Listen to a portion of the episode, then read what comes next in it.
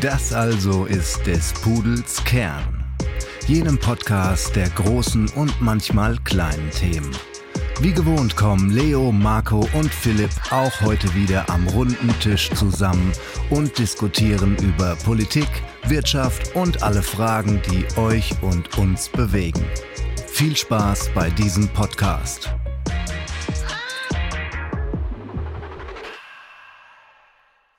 Hallo und herzlich willkommen zu unserer heutigen relativ frühen Folge von des Pudels Kern. Mein Name ist Philipp, es ist 8 Uhr in Deutschland und ich bin noch nicht, glaube ich, ganz auf Hochtouren. Ja, guten Morgen auch meinerseits aus Graz. Marco mein Name und ich bin definitiv kein Morgenmensch, aber was tut man nicht alles für die nächste Podcast-Folge? Jawohl, von mir ein äh, Konnichiwa ähm, aus dem Land der aufgehenden Sonne. Ähm, und damit stellt sich auch schon heraus, dass ich heute der Sündenbock bin, warum wir ähm, das nach deutscher Zeit ein bisschen früher aufnehmen müssen. Aber das ist überhaupt kein Problem, weil dementsprechend bin ich natürlich quickfidel. Ähm, hier heute tatsächlich aus einer Karaoke-Bar. Ähm, unglaublich. Die haben hier in Japan, in, in Osaka, wo ich gerade bin, äh, so kleine ja, Räumchen, die du mieten kannst, wo du mit zwei, drei Leuten ähm, Karaoke singen kannst. Ähm, das Ganze natürlich dann auch hermetisch abgeriegelt und ähm, mit perfektem Mikrofon. Und ich habe gedacht, die Chance nutze ich einfach heute mal, um unseren spannenden Podcast bezüglich ähm, Big Tech-Monopolen aufzunehmen. Also Philipp, du gibst Gas. Spannend, ja. Das hast du nicht nur zeitlich, sondern auch quasi durch die Infrastruktur bedingt schon mal einen kleinen Wettbewerbsvorteil gegenüber, gegenüber uns. Äh, die, die Unfairness beginnt früh. Und ähm, ja, Monopole, das ist ein Phänomen, das eigentlich jeder von uns kennen sollte, auch wenn er vielleicht nicht der große Ökonom oder Ökonom-Fan ist. Denn ähm, es gibt da ein relativ berühmtes Brettspiel, das nennt sich Monopoly und das wurde 1903 genau aus diesem Grund erfunden, um zu zeigen, welche Wirkung Monopole eigentlich auf den Markt haben. Erfunden von einer Frau, Lizzie Maggie, die ähm, damals eine Verfechterin der sogenannten Single Tax Theory war. Damals ging es darum, dass in Amerika vor allem Landbesitzer überproportional ähm, reich geworden sind, dadurch, dass eben Land nicht transferierbar ist. Das Thema haben wir auch schon in unserem Metropol-Podcast etwas angeschnitten vor zwei Wochen. Und diese Single Tax Theory, die wollte Lizzie Maggie quasi der Öffentlichkeit näher bringen und hat das Spiel Monopoly erfunden, in dem Besitzer Grundstücke oder Straßen kaufen können und diese verbieten können. Und ursprünglich kam das Spiel mit zwei Regeln. Einmal mit der Regel, die wir heute kennen. Also ich kaufe ein, ein, eine Landstraße oder eine Straße und baue ein Hotel drauf und das andere dafür zahlen. Das war quasi das Negativbeispiel, was ein Monopol eigentlich bedeutet. Und es gab auch die Anti-Monopoly-Regel, die quasi diese Single Tax, also eine Landbesteuerung, eingeführt hat. Das heißt, jedes Mal, wenn jemand auf deinem Feld landet und du ähm, quasi Geld bekommen würdest, bekommt die Gemeinschaft einen Prozentsatz dieses Gelds, also irgendwie 10% davon und alle weg. Und witzigerweise hat sich dieses Anti-Monopoly nicht durchgesetzt, weil es äh, Spiele theoretisch einfach ziemlich langweilig ist, wenn alle ähm, gleichermaßen besteuert werden. Und ja, Heute fluchen wir an Weihnachten, Geburtstagen und sonstigen Brettspielabenden immer über die Monopole auf dem Brettspielfeld, über die Schlossstraße und die dicken Hotels, die da draufstehen. Da ähm, wurde schon das ein oder andere Spielbrett umgeschmissen, also zumindest in meiner Familie. Spielbrett umgeschmissen, Freundschaften gekündigt. Also das Monopol auch im Kleinen scheint eine große destruktive Wirkung zu haben. Die Frage, die man sich aber eigentlich stellen muss, ist, wie würde heute so ein Spielbrett aussehen? Ich meine, damals war das relativ klar, die Schlossallee als tolle, prachtvolle, prunkvolle Straße steht ähm, als, als höchstes Gut auf dem Brett, aber heute in der heutigen Konzern- und Firmenwelt sind es nicht mehr nur Immobilienfirmen, die großen Marktanteile haben, sondern vor allem, das ist das Thema der heutigen Folge, Big Tech-Unternehmen, die in ihren Marktkapitalisierungen äh, unerreichte Höhen erreichen. Apple, erst vor kurzem mit der 3 Billionen Euro Marktvaluierung. Das ist Wahnsinn, kann man sich eigentlich kaum vorstellen, so eine große Summe an Geld. Ähm, bevor wir dort jetzt aber in die Diskussion gehen, das werden wir zum späteren Zeitpunkt machen, will ich die Runde mit der Frage an unsere beiden Ökonomen eröffnen. Ähm, Monopole. Was ist eigentlich ein Monopol? Ja, da fangen wir vielleicht von der einfacheren Frage aus an. Also im Grunde stellt man sich immer den sogenannten perfekten Wettbewerb vor. Das heißt, man hat unglaublich viele Produzenten und im Normalfall auch sehr, sehr viele Kunden. Und der Preis wird im Grunde dadurch bestimmt, was die Kosten für die Herstellung sind vom sozusagen vom nächsten Gut. Also wenn man sich so vorstellt, ein Produzent von was weiß ich, Keksen und sozusagen den Preis, den ich dir veranschlage, ist, die, ist der Produktionspreis vom, eben vom dem Keks, den ich eben für dich produziert habe. Das heißt dann in der Praxis im Grunde, dass es sogenannte Fixkosten nicht gibt. Das heißt, ich muss keine Fabrik dafür aufstellen, sondern mache das einfach schnell daheim und das funktioniert ganz gut. Und eben sozusagen potenzielle Produzenten können rein und raus aus dem Markt, wann immer sie wollen und das kostet sie nichts passiert in der Praxis natürlich nicht. Das andere Extrem dazu wäre eben das sogenannte Monopol. Das heißt, man hat einen Produzenten, im Idealfall viele Kunden, und der Preis ist eben höher als diese Kosten für die Herstellung des nächsten Gutes, wenn man so will, äh, das, was der Mensch gerne Profitmaximierung nennt, spielt da rein. Und dadurch, dass eben so, so äh, zum Beispiel Fixkosten drinnen sind, ist auch das Rein- und Rauskommen eben nicht möglich. Man hat sozusagen wirklich seinen Bereich und kann dort dann nach Bedarf potenziell die Menge drücken und Preise erhöhen und dadurch dann seinen Profit reinholen. In der Praxis dann, was am häufigsten passiert, sind der Oligopole, da hat man eben mehrere Produzenten und die Preise sind zwar etwas höher, aber nicht ganz so aufgestellt wie im Monopolwesen.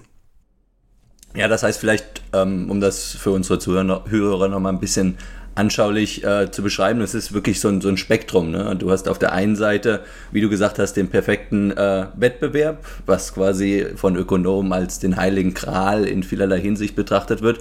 Und der nächste Step, sage ich mal, wäre zum Beispiel Oligo Oligopol, also mehrere ähm, die aber trotzdem eine gewisse Marktherrschaft haben. Das Duopol, das sind dann je, jeweils zwei, also das bekannteste Duopol der Welt ist wahrscheinlich Luftfahrtindustrie, also Boeing und Airbus zum Beispiel. Und Monopol ist dann wirklich nur einer.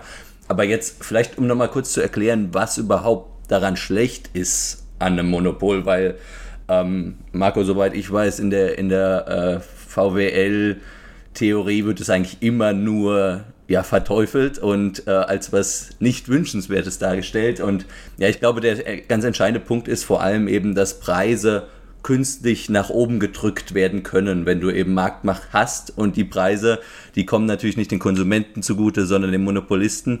Und auf der anderen Seite, ähm, glaube ich, auch ein ganz wichtiges äh, Argument, um überhaupt zu verstehen, warum wir jetzt ja doch durch den Podcast mit einer gewissen ökonomischen Grundhaltung oder vielleicht auch das Ganze hinterfragen, ob Monopole generell so schlecht sind, sagen wir es so. Ähm, ein anderes Argument in der Hinsicht ist, ähm, dass es eben auch Wettbewerb ähm, ja verringert. Also klar, wenn du einen hast, der seine Monopolstellung behalten will, dann tut der alles, kauft andere Unternehmen auf oder du hast eben diese, diese Fixkosten angesprochen, also die Kosten, die es braucht, um überhaupt zu produzieren, um überhaupt in den Markt einzutreten. Die versucht natürlich der Monopolist in die Höhe zu treiben, damit es schwieriger ist für andere, ja, ihm quasi diese Rendite, diese Zusatzrendite, die wir eben angesprochen haben, streitig zu machen.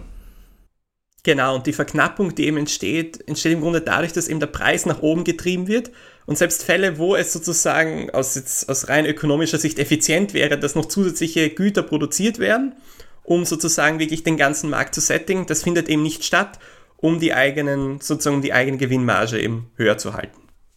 Ja, vor allem aber auch auf Konsumentenseite ist es natürlich ungeschickt, weil nicht nur im monetären Aspekt man nicht mal die Wahl hat zwischen einem günstigen und einem teuren Produkt, sondern auch vielleicht von einer anderen Produktausprägung gar nicht wegkommt. Also wenn jetzt ein, ein, ein Marktsegment von einem Monopol beherrscht wird, hat man eigentlich so gut wie keine Chance, ohne horrende Aufpreise in Kauf zu nehmen, ein anders designtes oder anders ausgeprägtes Produkt zu kaufen. Das heißt, man kauft sich als Monopolist nicht nur eine Pricing Power ein, sondern gewisserweise auch eine, eine Gestaltungsvollmacht. Man kann genau das umsetzen, was man quasi eigentlich sich vorstellt in einem Produkt.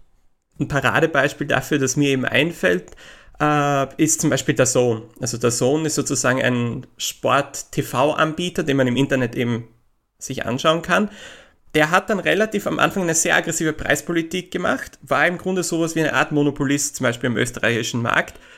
Und ja, dann haben sie massiv so die Preise Monat, erhöht. Genau, das haben sie dann im Grunde haben sie die Preise verdoppelt. Und ja, was mache ich jetzt? Ich kann das und zwar abbestellen, das ist die einzige Option, die übrig bleibt, aber wo schaue ich dann Sport?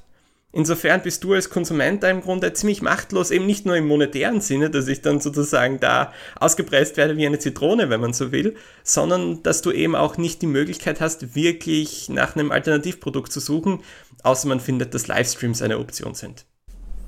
Ja, aber interessantes Beispiel, The Zone auf jeden Fall. Aber wir wollen ja heute vor allem über, über die Big Tech äh, Unternehmen reden und da reden wir ja vor allem über die amerikanischen, also äh, Facebook, Apple, Amazon, Netflix, Alphabet, was Google ist, ähm, unter anderem äh, vielleicht auch das ein oder andere Unternehmen, äh, was wir erwähnen werden heute, Airbnb. Philipp, generell, wie, wie bewertest du das überhaupt, äh, die Monopolstellung von denen? Inwieweit sind das überhaupt Monopole und ähm, inwieweit unterscheidet sich so ein Monopol heute vielleicht auch von geschichtlichen Monopolen? Ne? Da denkt man dann irgendwie an hm. die Ölcompanies in den USA zurück. Ähm, wie weit ist das überhaupt anders, deiner Meinung nach?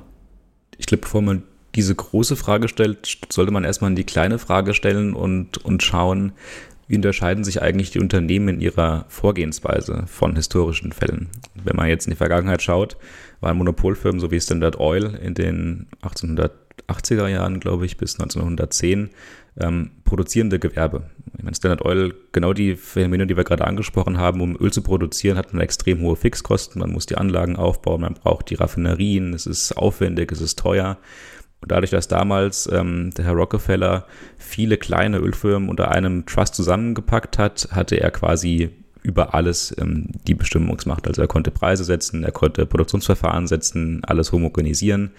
Und dieser Rollout von er, fing an, quasi erst Raffinerien aufzubauen, die relativ teuer sind, hat die alle horizontal verkettet und ist dann in die Tiefe gegangen, in die Wertschöpfungstiefe und hat geschaut, okay, wo kommt das Öl höher? Kann ich vielleicht eine Ölmine, äh, also Ölbohr, was auch immer, Plattform oder an Land mir kaufen und hat quasi so in beide Dimensionen ähm, ausgeprägt. Also das ist die sogenannte vertikale Integration, wenn man in der Wertschöpfungstiefe als Unternehmen nach unten geht.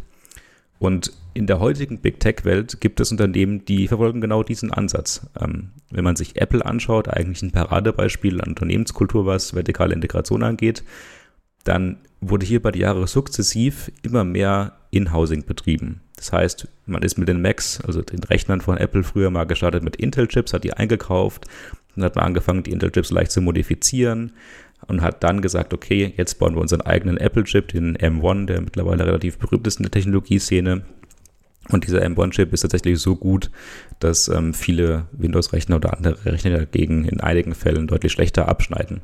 Gleichzeitig betreibt Apple aber auch vertikal, äh, horizontale Integration. Das heißt, die Produktsegmente werden kontinuierlich erweitert.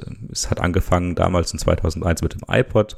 Dann kam irgendwann das iPhone. MacBook wurde ausgeprägt. Es kamen solche Sachen dazu wie die AirPods ähm, oder jetzt seit neuestem auch die AirTags, also diese kleinen Tracker mit denen man Leute verfolgen kann oder ähm, quasi Gegenstände tracken kann. Das heißt, ich würde sagen, diese produzierenden Gewerbe in der heutigen Zeit, die ähneln schon den Strukturen damals, die wir in Monopolfällen gesehen haben. Der Aspekt, der aber neu hinzukommt, ist der digitale. Weil dort gelten diese Fixkostenannahmen, die wir eben getroffen haben, nicht mehr. Also klar, um ein iPhone zu bauen, muss man massiv investieren in eine Fabrik, in Menschen, Roboter, was auch immer. Um wie Amazon Bücher zu verkaufen in 1990, braucht man nichts außer eine Garage und drei Tische von Ikea. So hat der Jeff Bezos auch angefangen. Das heißt, er hat sich eine Website aufgebaut, das kostet nichts. Er hat Kunden äh, geworben, das kostet eigentlich auch fast nichts im Internet. Und hat dann angefangen, Bücher zu, zu verkaufen. Und über konsequentes Investment in seine quasi Software ähm, Strategie und seine, seine digitale Verkaufsstrategie hat er es geschafft, den Verkauf von Waren im Internet eigentlich auch als Monopol zu, zu dominieren. Genau das gleiche und noch besser eigentlich ähm, mit, mit, mit sozialen Netzwerken wie Facebook und gut, Google Plus ist jetzt ein schlechtes Beispiel, aber Google an sich ist ja auch ein Netzwerk. Je mehr Kunden dort einkaufen, desto kleiner wird der, die Umlage der Fixkosten auf den einzelnen Kunden. Das heißt, wenn Google eine Serverfarm baut, und da einer quasi diese Serverfarm benutzt, ist es wahnsinnig teuer für den Einzelnen. Und das Digitale erlaubt nun jetzt den Firmen quasi Millionen von Kunden oder Milliarden von Kunden auf diese eine Fixkostenposten umzulegen. Und das macht die Diskussion heute so spannend, denn die Struktur kennen wir historisch nicht. Das gab es vorher noch nie. Das ist der sogenannte Netzwerkeffekt und der wird uns, glaube ich, noch relativ viele Jahre lang begleiten. Ja, Philipp, eine Sache würde ich an der Stelle auch noch ergänzen. Also du hast zu Recht Apple angesprochen, was so ein bisschen, um ehrlich zu sein, in meinen Augen aus der Reihe fällt von den ähm, Unternehmen, die wir heute besprechen, weil eben Apple, wie du sagst, wirklich Hardware produziert und damit vielleicht so einem äh, amerikanischen Rockefeller Oil Company näher kommt als die anderen Unternehmen, Tech- oder Digitalunternehmen. Und vor allem eine ganz wichtige Charakteristik, die, glaube ich, vielen ähm, europäischen, amerikanischen Wettbewerbskommissionen auch ein bisschen im Weg steht, um überhaupt das richtig packen zu können, diese Monopolmacht, ist der Fakt, dass letztendlich diese eine, äh, diese eine Charakteristik vom Monopol, dass sie Preise erhöhen, gar nicht mal unbedingt gegeben ist.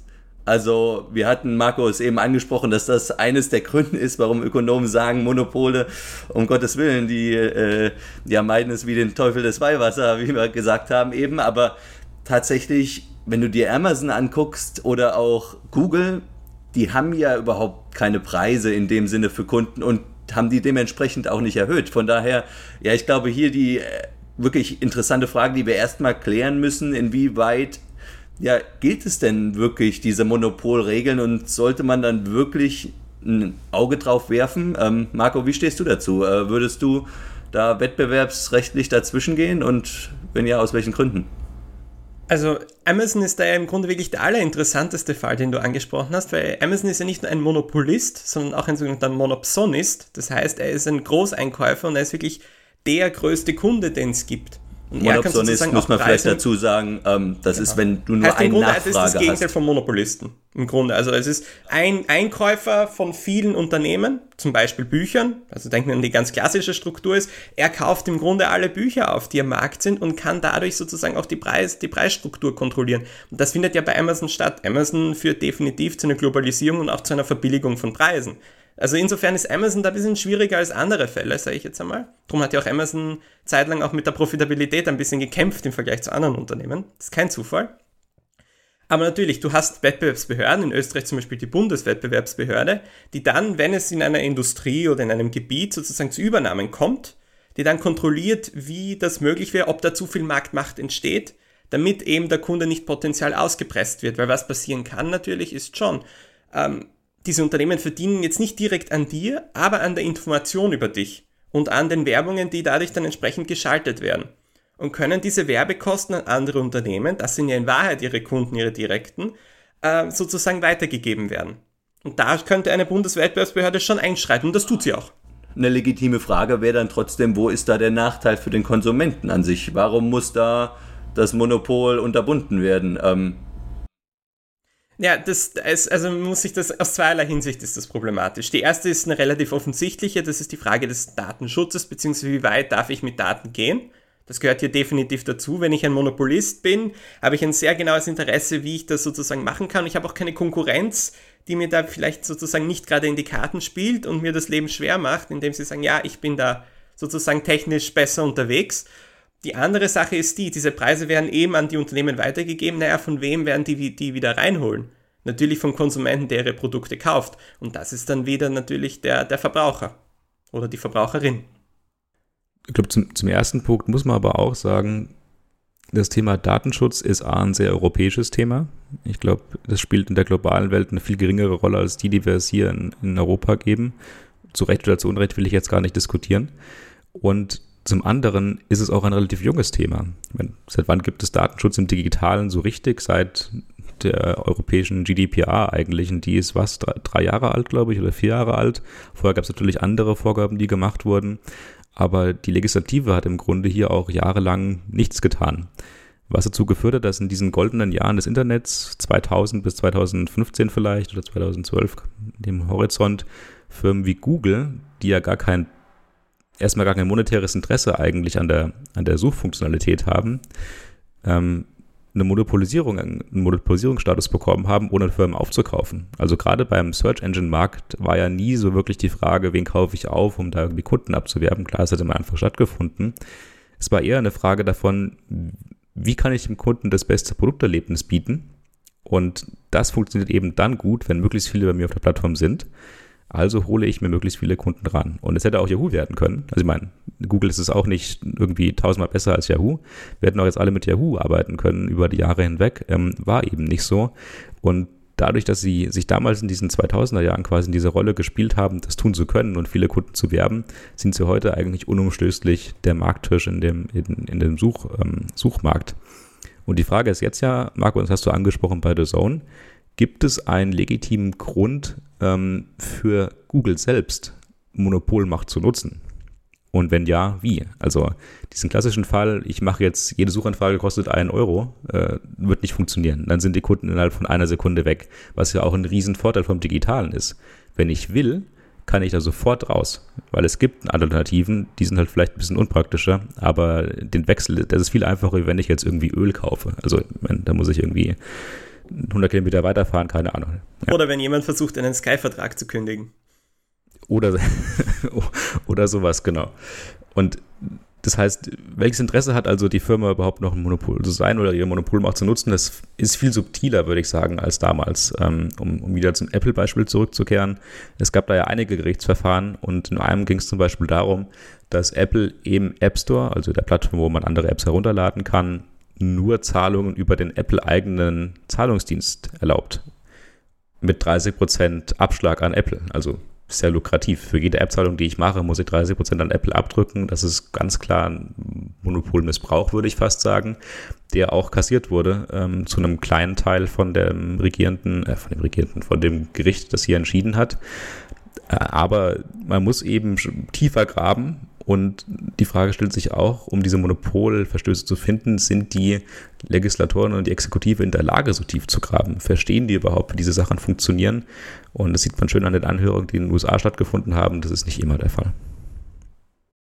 Ja, Philipp, also erstmal zu deinem ersten Argument, was du eben gesagt hast, also ich glaube tatsächlich, dass es für die Konsumenten gar nicht so einfach ist, am Schluss äh, eine Suchmaschine zu wechseln. Ich meine, natürlich wäre es nur ein Klick, aber ich glaube, da sind dann wirklich diese, äh, diese Rhythmen so eingespielt, dass man dann wirklich, ja, quasi nicht wechseln will. Also ich weiß noch bei mir persönlich als Facebook äh, das, das Interface auf die neue Plattform quasi umgebaut hat, das war relativ unangenehm, obwohl die Buttons waren alle mhm. erhalten, aber trotzdem, ich glaube, diese Macht der Gewohnheit sollte man in der Hinsicht nicht unterschätzen. Aber um jetzt nochmal auf deinen anderen Punkt einzugehen, den ich viel wichtiger finde, ähm, und zwar generell, ich glaube, wir haben uns eben ein bisschen darauf einigen können, dass vielleicht durch diese Tech-Monopole Preise vielleicht nicht unbedingt gestiegen sind und der Kunde nicht unbedingt ja schlechter dargestellt wurde. Und ich glaube, das ist auch, was du eben im App Store gesagt hast, ein bisschen die, das Prinzip Apple mit dem App Store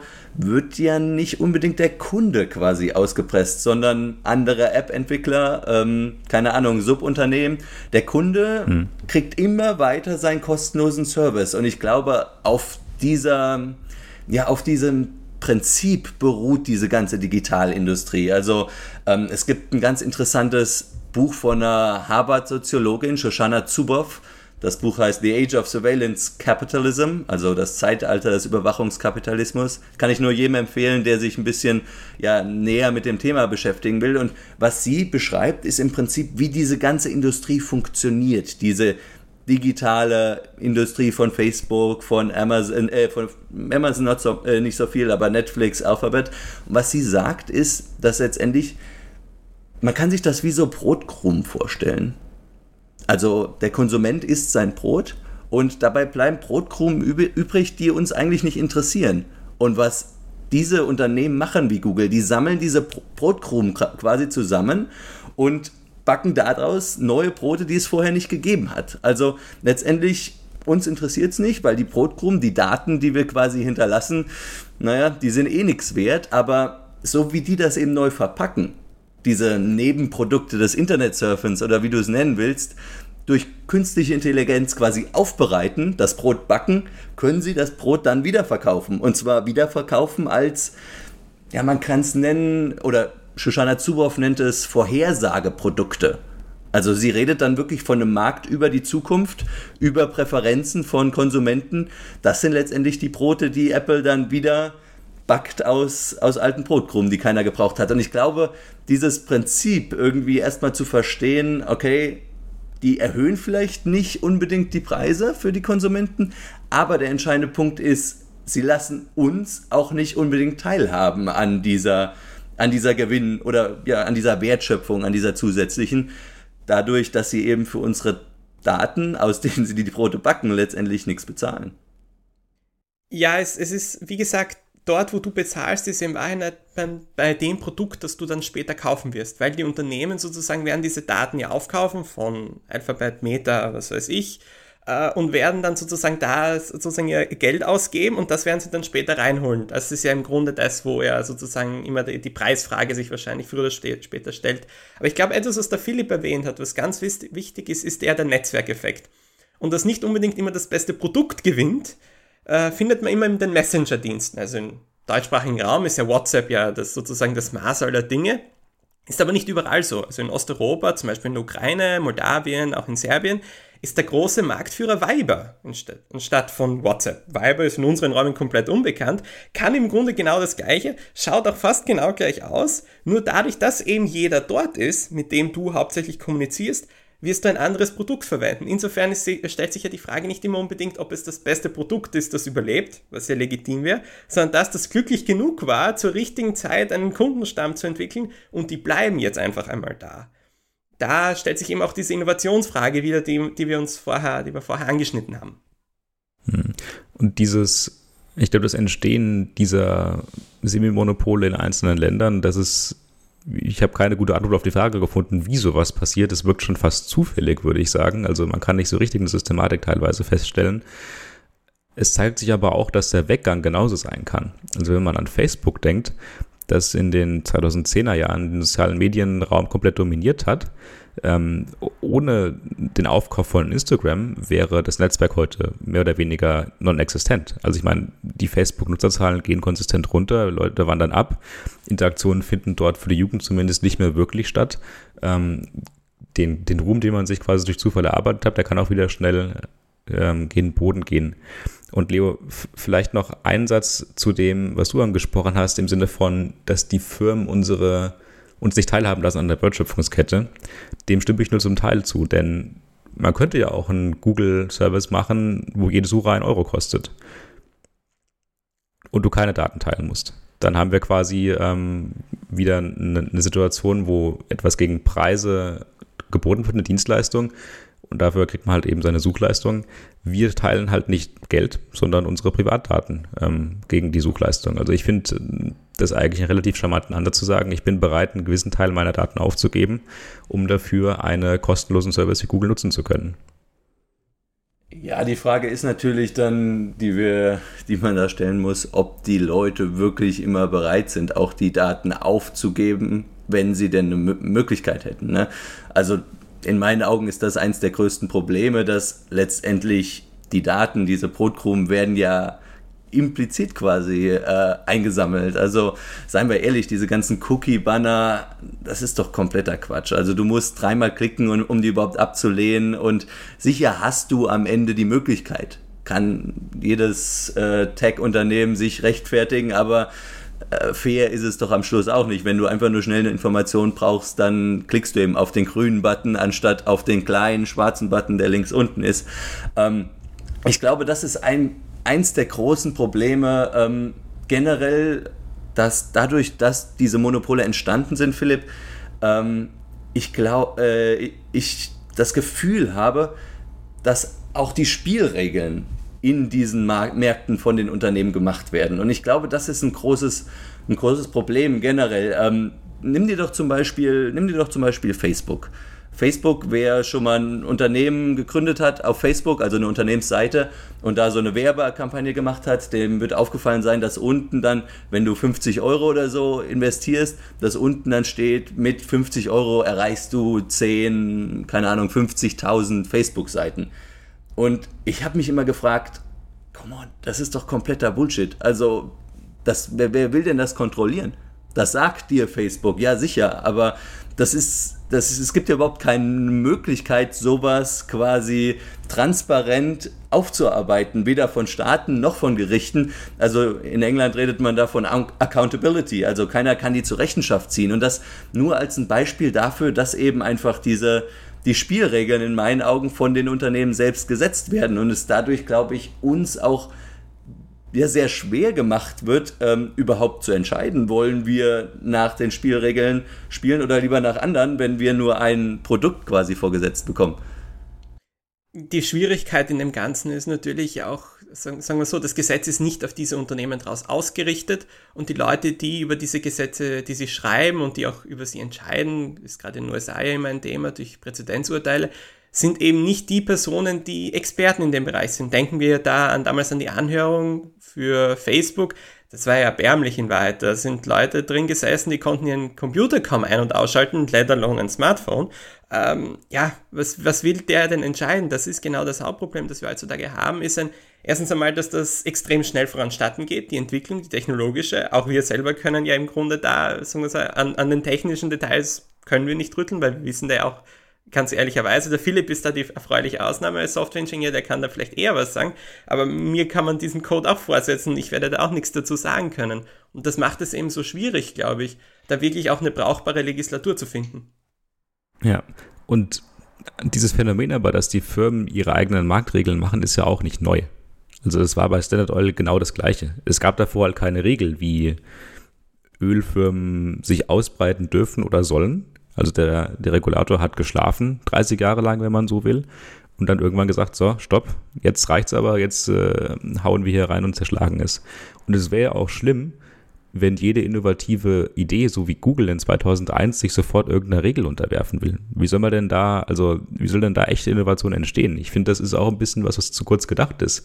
Klar fehlt jetzt die Gesetzgebung nach 20 Jahren Internet, mehr oder weniger, um sauber monopolistische Strukturen bei Facebook, bei Google und bei Apple, wo auch immer, zu erkennen und zu zerschlagen, wenn man das wollen würde.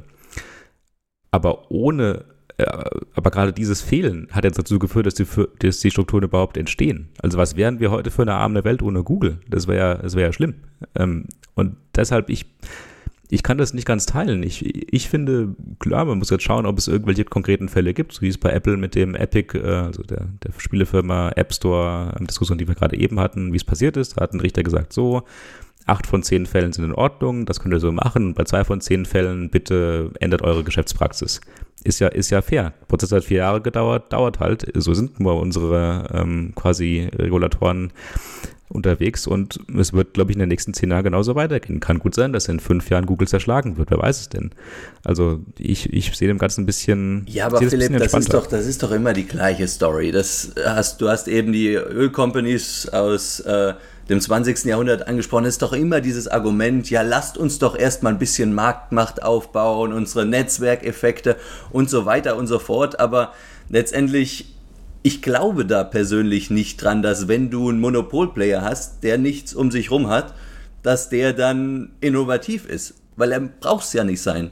Du brauchst ja nicht innovativ sein, wenn du den Market Share hast, wenn du ähm, letztendlich keinen hast, der dir irgendwie einen Preiskampf ansagt. Und deswegen, also ich habe auch neulich ein ganz interessantes Zitat von Peter Thiel, ähm, also äh, ich glaube ein Deutscher ursprünglich, einer der Gründer von, von PayPal, ähm, gehört. Das geht in deine Richtung, Philipp. Was er gesagt hat, ist, dass gerade diese Monopole für digitale Tech-Firmen, dass die Träger des Fortschritts sind, also für Innovation und Wachstum stehen. Ähm, also wörtlich hat er, glaube ich, gesagt, sie ermöglichen uns völlig neuen Wohlstand und Konsum. Also für mich wirklich eine, eine abstrakte Idee, sowas zu sagen. Ähm, und auch nebenbei die, die Frage, die wir uns auch stellen sollten, in meinen Augen, ob wir überhaupt weitere Innovation in solchen Gebieten, in solchen ja, Businesses, Unternehmen wie Google überhaupt haben wollen als Gesellschaft. Ich glaube, da ja, sollten sich einige Streitpunkte ergeben. Ich bin auch dafür, dass wir wieder die ähm, Steintafel auspacken und unsere Botschaften reinhämmern. Das ist eine gute Idee. Danke. Aber wie, ich meine, mein Punkt war ja auch nicht, dass man nicht irgendwann ein Monopol zerschlägt. Wie gesagt, wenn man in fünf Jahren sagt, Google hat die Macht so missbraucht als Monopol, wir müssen da etwas machen, bitte, tut es. Macht irgendwas. Ich weiß nicht, was man tun soll, aber macht es. Aber das Wichtige ist ja die Entstehungsphase darum geht es ja eigentlich. Diese ersten fünf bis zehn Jahre jetzt zum Beispiel von Internet, früher war es ein bisschen länger, weil die Welt langsamer lief in, quasi in der Gesamtzyklus. Wenn man da schon reinhaut und sagt, stopp, Jungs, ihr könnt hier nicht weitermachen, eure, ihr könnt eure Google Search Engine nicht weiter aufbauen, wie soll denn da überhaupt was Neues entstehen? Aber Philipp, das killt da geht's doch schon. Jeden, jeden Geist. Da geht's doch schon los. Diese Unternehmen missbrauchen ja ihre Macht tagtäglich. Ich gebe dir nur ein Beispiel. Wenn du jetzt, äh, was weiß ich, Facebook äh, dir anguckst, du, wir kennen alle das Cambridge Analytica Desaster. Also Äh, vielleicht nochmal für die Zuhörer, die vielleicht nicht ähm, damit äh, sich auseinandergesetzt haben. Das war in den 2010er Jahren, wo quasi Cambridge Analytica, eine britische Consultancy, hat über eine App quasi von Facebook Persönlichkeitsprofile erstellt, hat Informationen über die Ausbildung, Standort, die gelikten Facebook-Gruppen, Beziehungsstatus und so weiter gesammelt von über 90 Millionen Facebook-Nutzern und hat dann quasi dieses, diese Daten den Wahlkämpfer von der Republikanischen Partei, also unter anderem dem Trump-Wahlkampf, ähm, zur Verfügung gestellt. Und was die gemacht haben, ist ganz einfach unterschiedliche Wahlkampfargumente in ihrer ähm, Haustürkampagne quasi für verschiedene Wähler gebracht.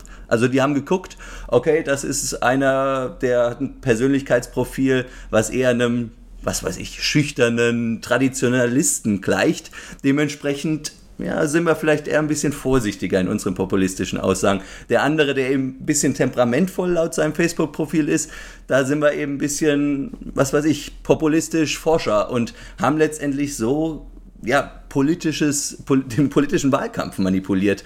Also, um nur ein Beispiel zu nennen, also dieser Cambridge Analytica-Fall, die nutzen doch komplett schon ihre Macht aus, indem sie die Daten weitergeben und in meinen Augen ja, stellen da Sicherheitsrisiken für ja, ganze Staaten teilweise da. Ich, ich bin da nicht bei dir, muss ich ehrlicherweise zugeben. Erstens einmal, weil es doch Fortschritt gegeben hat in dem Bereich. Man denke da an Microsoft, die zum Beispiel Activision Blizzard, das ist ein großer Gaming-Anbieter, zum Beispiel kaufen wollten und damit Riesenprobleme haben. Also müssen erstens einmal sagen, Legislatur macht auf jeden Fall große Fortschritte. Das ist mal das Erste. Das Zweite ist, ich glaube, wir stellen oftmals da die falsche Frage auch. Und zwar auch die, wem gehört das eigentlich? Also für mich ist eben diese ganze Diskussion hier in Wahrheit ja eine eher wenig interessante, wenn man sagt, ja, man würde die breite Bevölkerung ja am Erfolg dieser Unternehmen auch teilhaben lassen. Glaube ich, wäre die Sache auch wesentlich einfacher. Das Problem ist, dass hier dann Großteil sozusagen kleineren Interessen aus dem Finanzspektrum sozusagen auch breitgeschlagen wird und dass dann sozusagen kleine Player, das, oder große Player im Grunde, die klein sind vom Namen her, äh, Unternehmen wie zum Beispiel Kleiner Perkins oder Andresen Horowitz, die man noch nie vielleicht gehört hat, aber die ein gigantisches Vermögen dadurch gestaltet haben, dass sie eben clever investieren, in sehr frühen Stadium von diesen Unternehmen, wirklich dann sozusagen Macht erhalten. Insofern ist in meinen Fragen eher die Frage, wem gehört das und wie schaffen wir es, dass wir auch sozusagen diese Besitzstrukturen möglichst demokratisch halten. Ich glaube, da ist in Wahrheit viel zu holen, in meinen Augen. Und ich glaube, da macht auch die Legislatur schon ja die erste Richtung, indem sie sagt, ja, äh, auch innerhalb der Unternehmen die Strukturen bzw. die Besitzerstrukturen spielen eine zentrale Rolle. Ob man dann politisch was machen kann, ja, natürlich. Aber die Frage stellt sich, ja, das haben wir früher auch schon gemacht im Grunde. Also es ist ja nicht unbedingt neu, es ist nur ein bisschen perfektioniert. Und ich tue mich jetzt auch schwer zu sagen, ja, wir passen unser Angebot als Partei einem Wähler an. Ja, das machen wir eigentlich schon seit es Wahlen gibt. Ich tue mich da ein bisschen schwer, auch mit dem wirklich sozusagen, der, ich sehe das Problem zwar dahinter, aber ich tue mich schwer jetzt da zu sagen, ja, das dürft sie und das dürft sie nicht. Das ist Interpretationssache. Genau. Vielleicht zu dem Cambridge Analytica-Fall aus einer Monopoldiskussion heraus ist die Firma Cambridge Analytica ja gar kein Monopol, sondern eher das Gegenteil. Wir könnten jetzt auch sofort zu dritt eine Firma gründen, uns von Facebook Daten kaufen und versuchen daraus irgendwelche Wählerverhalten zu extrapolieren. Das ist überhaupt kein Monopol. Also ich kaufe mir Daten ein und mache da was draus und die Firma selbst die, da gibt es wahrscheinlich Tausende heute von, die genau das Gleiche machen.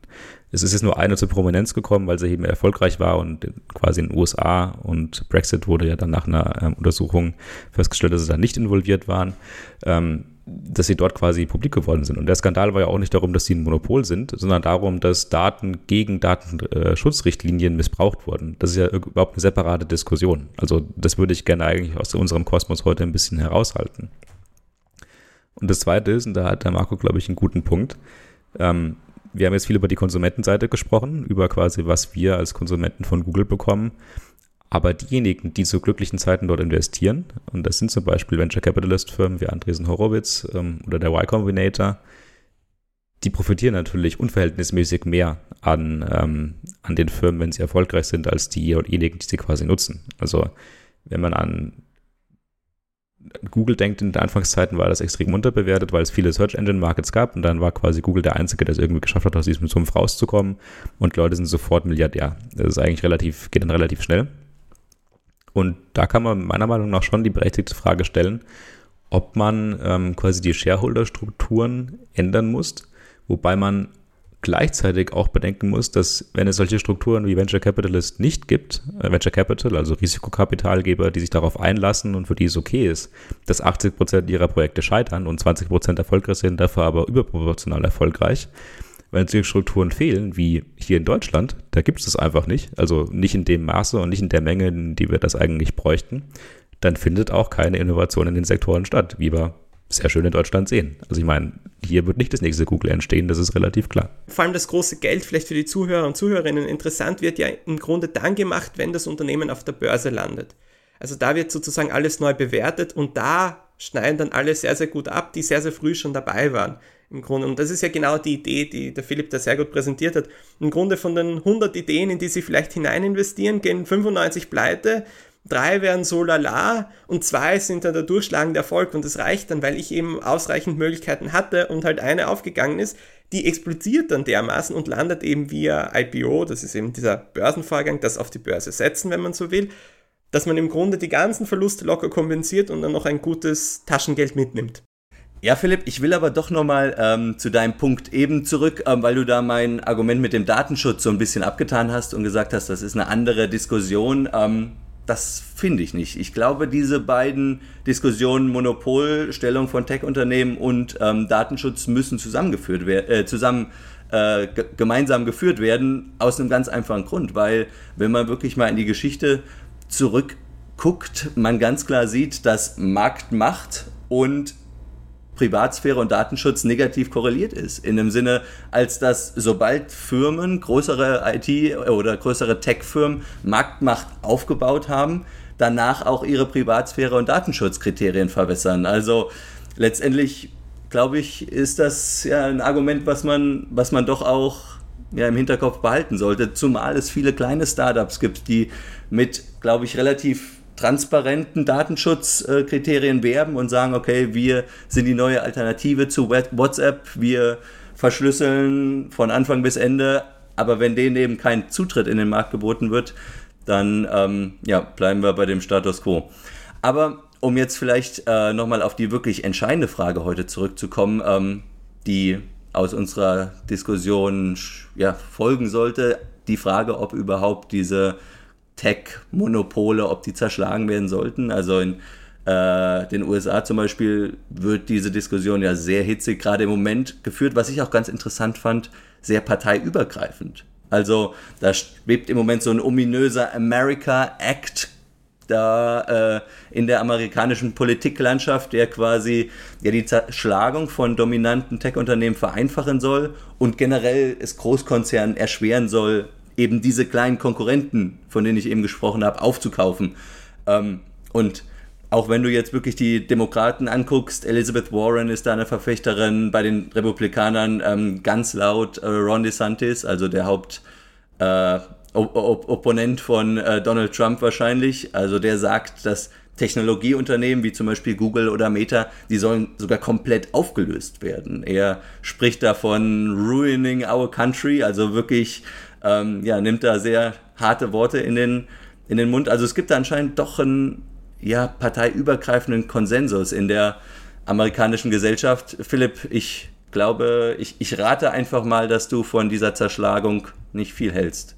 Zerschlagung an sich ist natürlich auch wieder ein dehnbarer Begriff. Ich habe eben, glaube ich, meine Position schon so ein bisschen durchscheinen lassen. Ich finde es mehr als legitim und sehr gut, dass darüber diskutiert wird, ob quasi monopolische Macht, monopolistische Macht in diesen Firmen und in den Strukturen gegen den Kundennutzen gerichtet wird, sagen wir es mal so, oder gegen den, das Kundenerlebnis gerichtet wird. Ähm, ich habe ein Problem damit, dass pauschal eine Diskussion geführt wird, müssen wir jetzt Google zerschlagen und den Search Engine Markt von dem Smartphone Markt trennen.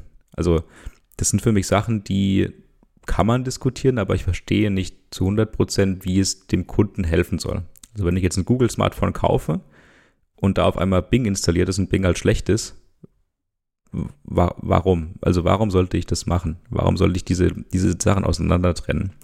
Dass man aber in den eigenen Strukturen, wie bei Apple zum Beispiel beim App Store schauen muss, dass jetzt keine komischen Marktmechanismen missbraucht werden, da bin ich voll dafür. Ich finde auch das Urteil zu Epic mehr als gerechtfertigt. Bin ganz überrascht, dass es so mild war. Ich hätte eigentlich damit gerechnet, dass ähm, diese 30% Abschlag auch gekippt werden von der Richterin, wurde aber nicht gekippt. Also besteht weiterhin die Möglichkeit für Apple dort einzupreisen. Ich bin da eigentlich relativ offen. Ich störe mich nur an dieser grob galaktischen Argumentation, man muss es zerschlagen, weil es ein Monopol ist. Und ich denke, in der heutigen digitalisierten Welt ist die Diskussion komplexer, schwieriger und man muss in die Details rein. Und dafür ähm, sind unsere Legislatoren nach wie vor eigentlich nicht schlau genug oder nicht gebrieft genug, um die Diskussion sinnvoll zu führen. Das heißt, ja, Stand heute würde ich sagen, nein, ähm, die Konzerne können erstmal so bleiben, wie sie sind. Ob sich das in fünf oder zehn Jahren ändert und ob sich deren Geschäftspraxen ändern, ja, das wird die Diskussion nochmal neu aufmischen. Marco, wie, wie stehst du dazu? Ich habe ja einen ganz anderen und eher ungewöhnlichen Vorschlag. Also ich halte wenig von der Zerschlagung von diesen Konzernen, weil ich es immer schade finde, dass man gute Produkte aufgibt in erster Linie. Und das ist ja der Hauptgrund, warum die alle so groß geworden sind. Es ist kein Zufall, dass Google da vorne dabei ist. Es ist ein ziemlich gutes Produkt, was sie alles anbieten. Es ist eine Palette. Es ist ja nicht nur diese Google.com Search Engine in Wahrheit. Ähm, für mich sollte es wirklich darum gehen, dass wir schauen, dass das alles so accountable wie möglich ist, um den britischen Begriff wieder zu verwenden und wirklich, in meinen Augen müsste es einen Zwang geben, dass diese Unternehmen an der Börse gelistet sind und dass die Teilhabe an diesen Unternehmen so vielfältig wie möglich ist. Um sozusagen wirklich da eine, eine demokratische Möglichkeit sozusagen zu produzieren, dass man zumindest auf diesem Wege eine gewisse sozusagen Kontrolle hat über das, was diese Unternehmen machen und wie sie um, damit umgehen. Weiters natürlich dann Wettbewerbsbehörden etc., die für mich eine ganz zentrale Rolle spielen. Das Auflösen selber von diesen Unternehmen wie gesagt, ich finde, man, man tut da sich mehr weh, als dass man damit wirklich etwas produziert. Weil wenn ich sozusagen jetzt, natürlich ganz illusorisch, aber wenn man das an jeden Staatsbürger in einem Land jeweils auf gleich, gleich verteilen würde, den Anteil an diesen Unternehmen, dann wäre das ja auch ein vollkommen demokratisches Unternehmen andererseits. Insofern wirklich eine total schwere Frage in meinen Augen. Aber wie gesagt, für mich ist die Lösung eine verpflichtende Börsenlistung und dann sozusagen zu versuchen, dass die Teilhabe an diesem Unternehmen so breit wie möglich wird. Ich weiß nicht, ob du damit das Grundproblem löst. Ähm, vielleicht das ökonomische Grundproblem, aber ich glaube, da ist noch was viel tiefgreifenderes, was ähm, ja diese ganzen Unternehmen, die wir heute angesprochen haben, äh, mit sich führen. Und zwar ist das ja ein gewisses Vertrauensproblem von den Menschen. Ähm, ihr werdet vielleicht sagen, okay, wir benutzen doch Google jeden Tag, okay, stimmt. Aber tatsächlich, wenn du dir Umfragen anguckst bezüglich Vertrauen in Unternehmen, dann wirst du sehen, Hardware-Unternehmen, was weiß ich, Samsung, sogar Apple genießen relativ hohes Vertrauen, ähm, Mercedes. Sobald du die IT-Unternehmen anguckst, äh, was weiß ich, Facebook, ähm, Alphabet und so weiter, das Vertrauen von Konsumenten ist extrem niedrig. Und ich glaube, das ist genau der Grund, warum du in Amerika auch diese Bewegung hast. Der Ron DeSantis, der sagt das ja nicht aus Spaß an der Freude. Der sagt das, um ganz gezielt Wählerstimmen zu catchen. Und ich glaube, dieser relativ breite Konsensus in der Gesellschaft sollte uns auf jeden Fall ein bisschen aufhorchen lassen, weil letztendlich, okay, Marco, man kann da vielleicht aus ökonomischen Gesichtspunkten drüber streiten, ob es Sinn macht, die zu zerschlagen und ob man dann nicht vielleicht in fünf Jahren vor dem, genau dem gleichen Problem steht. Allerdings glaube ich, ähm, wenn tatsächlich die Bevölkerung sowas befürwortet, also quasi diesen Vertrauensverlust ähm, durch eine Zerschlagung quasi äh, wiederherzustellen, dann wird das am Ende kommen. Also ich glaube, das, das kann man überhaupt nicht auf, aufhalten, zumal der äh, oberste Gerichtshof, der Supreme Court in Amerika mehrheitlich republikanisch besetzt wird. Also sollte Ron DeSantis Prä äh, Präsident werden, dann wird das überhaupt keine, keine Alternative sein, dass die in der Art weiter existieren. Ja, in den 1910er Jahren haben wahrscheinlich in Russland gab es auch eine breite Mehrheit dafür, dass alles einmal verstaatlicht wird und dass dann irgendwann die Kolhosen dann langfristig eingeführt werden. Das Endergebnis war eher mittelmäßig, sage ich jetzt einmal. insofern, ich weiß nicht, ob wirklich Unternehmensstruktur oder beziehungsweise wie eben sozusagen die Wirtschaft in der Hinsicht funktioniert, etwas sein sollte, wo Gefühle der Bevölkerung die ultimative Rolle spielen sollen also für mich stellt sich da die Frage, ob das wirklich eher etwas ist, wo man sagen sollte, was ist rational und was ist gut für die Bevölkerung im Sinne von, was ist eine vernünftige Entscheidung. Nicht zu sagen, ja, Meta schaut böse aus, drum müssen wir da dagegen vorgehen. Das ist mir ein bisschen, bisschen zu wenig und ein bisschen zu, zu verwaschen. Ich glaube, dass auch das Imageproblem, das diese Unternehmen haben, liegt vor allem daran, dass es ein Produkt ist, das Menschen nicht greifen können. Also wenn ich mir Hausnummer ein Auto kaufe, dann sehe ich das und weiß, was das ist. Das ist bei einer Software etwas schwieriger. Ich glaube, da kommt auch ein Teil des Vertrauensverlustes her, ist eben diese Nicht-Greifbarkeit des Produkts. Das ist eine App am Handy. Das macht es für viele, glaube ich, etwas schwieriger. Insofern, ich, ich tue mich da einfach wirklich schwer zu sagen, ja, wir werden da jetzt zerschlagen und dadurch wird es allen besser gehen. Erstens mal, A, historisch betrachtet, funktioniert das nicht so, wie man sich unbedingt vorstellt. Und B, sehe ich eben den Sinn auch nicht. Ich finde auch, wir sollten jetzt nicht in der Diskussion gehen, wer jetzt US-Präsident wird und wer nicht, weil die Argumente, die dort benutzt werden im Wahlkampf, sind typisch für den amerikanischen Wahlkampf extrem populistisch. Und Marco, das ist genau das, was du beschrieben hast. Das ist dieses Meter böse, Meter kaputt. Wir müssen die jetzt zerschlagen. Und das führt wirklich keinen weiter. Ich habe es schon gesagt, ich bin generell ein Freund davon, das inhaltlich tief zu diskutieren. Und ich finde, es gibt ähm, auch Institutionen in den USA, die einen sehr guten Job machen. Zum Beispiel Lina Kahn. Sie ist Chefin der Federal Trade Commission, also diejenigen, die den Handel quasi überwachen in den USA und hat in den 2010er Jahren, während sie in Yale, glaube ich, studiert hat, ähm, Recht, also Law School, Yale Law School, ein Essay veröffentlicht, der nennt sich Amazons Antitrust Paradox. Und das ist genau das Problem, das wir heute eigentlich beschrieben haben. Wir brauchen neue Mittel und neue Maßnahmen, um Wettbewerb und Monopole in der Zeit des Digitalen zu definieren. Und die aktuelle Gesetzgebung ist wahnsinnig hinten dran.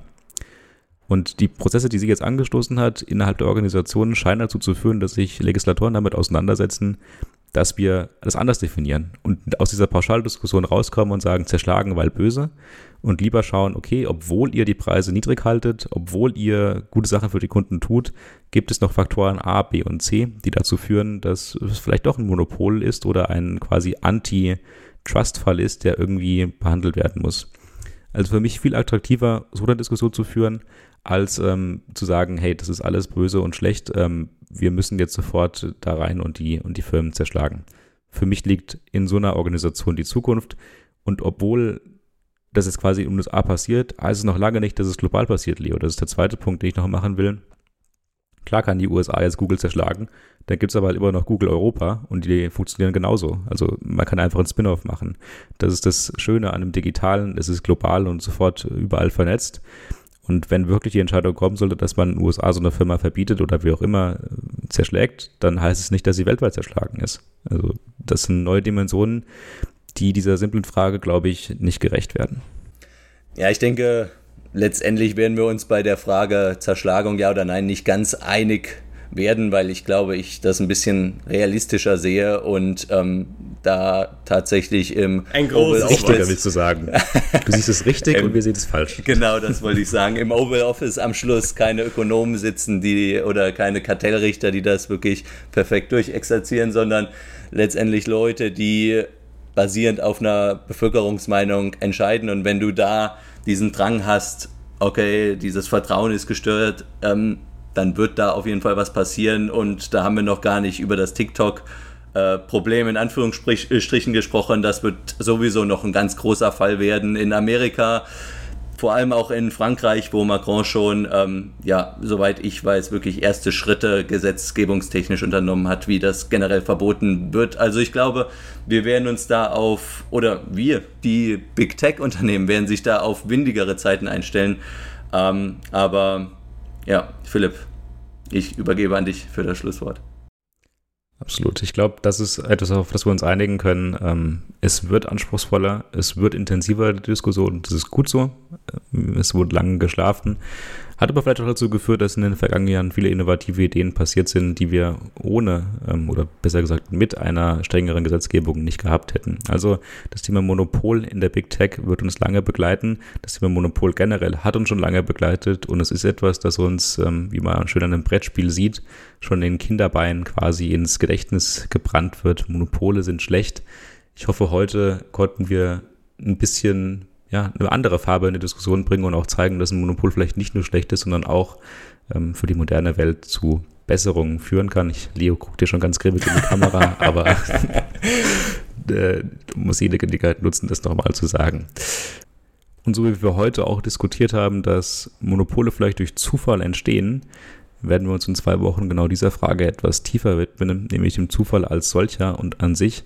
Wir schauen uns an, was er aus ökonomischer Hinsicht bedeutet, warum er vielleicht auch generell nicht oft genug diskutiert wird und auch warum wir Menschen immer ein bisschen ein Problem mit dem Zufall haben als rationaler Größe.